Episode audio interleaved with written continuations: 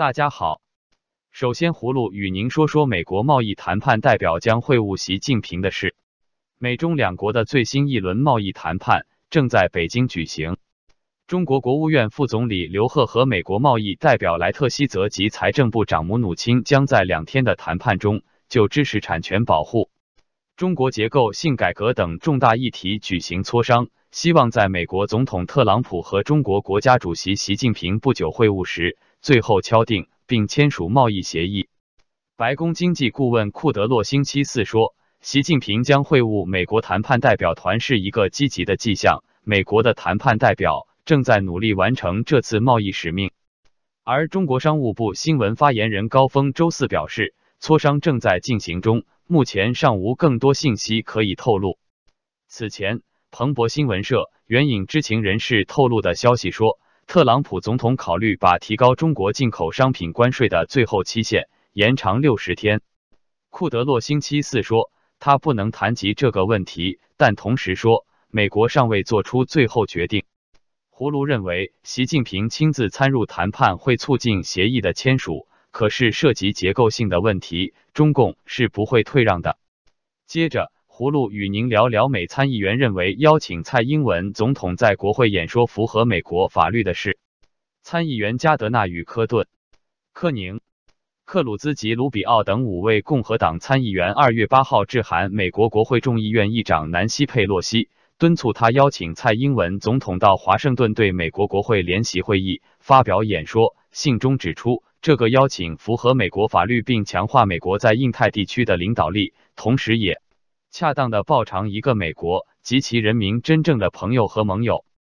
信中提到，四月十日是台湾关系法立法四十周年，这部法律是美国与台湾非官方关系的基础。台湾关系法规定，必须表明美国与中华人民共和国建交的决定是基于预期台湾前途将通过和平方式决定，但中国却持续升级威胁台湾民主和主权的言论和行动。自二零一六年蔡英文总统上任以来，五个国家由于来自北京的压力而撤销对台湾的外交承认，而习近平主席在其新年讲话中也不排除使用武力以统一中国与台湾。信中最后表示，蔡总统是一位真正的民主领袖，针对威权和压制性的制度展开斗争。这个制度试图剥夺台湾人民的民主权利与根本自由。今年是美台关系历史性的一年，邀请蔡总统对国会联席会议发表讲话，将发出一个强烈讯息，表明美国和美国人民将永远与被压迫者站在一起，而永远也不会与压迫者站在一起。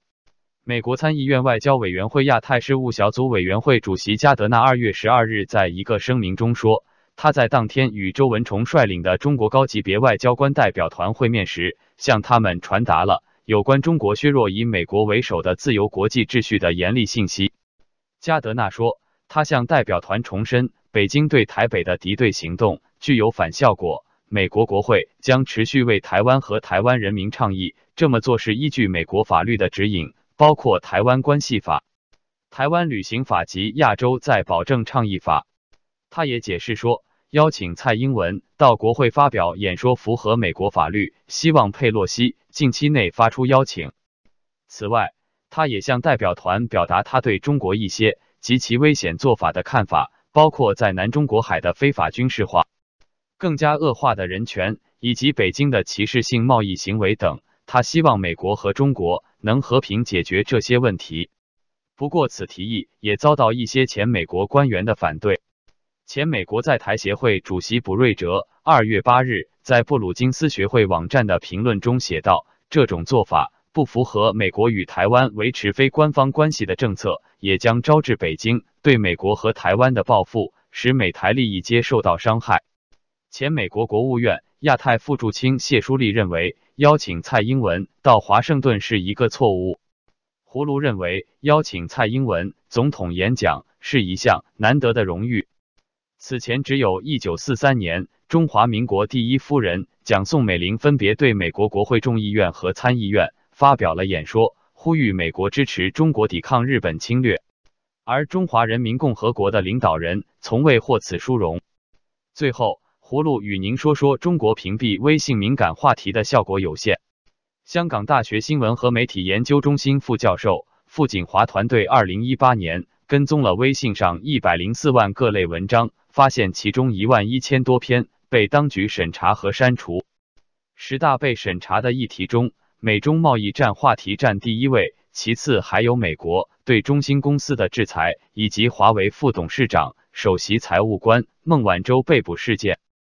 傅锦华还列举了其他相关遭屏蔽封杀的内容，例如去年北京大学学生针对某些教授性侵行为的“米兔”运动话题，与长春假疫苗事件类似的各种医疗事故，以及社会名流女演员范冰冰偷漏税款相关新闻等。傅锦华表示，中国微信用户对当局在微信上屏蔽所谓敏感话题的反应并非一致。他说：“中国很大，有不同的人。”有人支持政府，认为应该有这样的政策，但是一定会有很多民众对政府的这个政策表示不满。我们看到很多微博和微信中，民众不明白的是，有些话题不是很敏感，是经常要说的，是民众关注的话题，结果被屏蔽了。所以我认为，大部分民众对屏蔽可能没有什么感觉，但是一定有不小数量的民众可能对这个政策有意见。傅锦华团队的调查发现，中国当局对微信的审查焦点已经由国内政治和社会动荡话题延伸到政治敏感度较低的议题，说明中国国内的舆论空间进一步被压缩。和当局高调宣称说三个自信及理论自信、道路自信、制度自信自相矛盾。报道说，二零一八年，中国连续第四年被列为全球践踏网上自由最严重的国家。中国榜上有名的原因，除自身拥有庞大长城防火墙外，还将前置互联网言论自由的技术手段对外输出给一些国家的压迫性政权。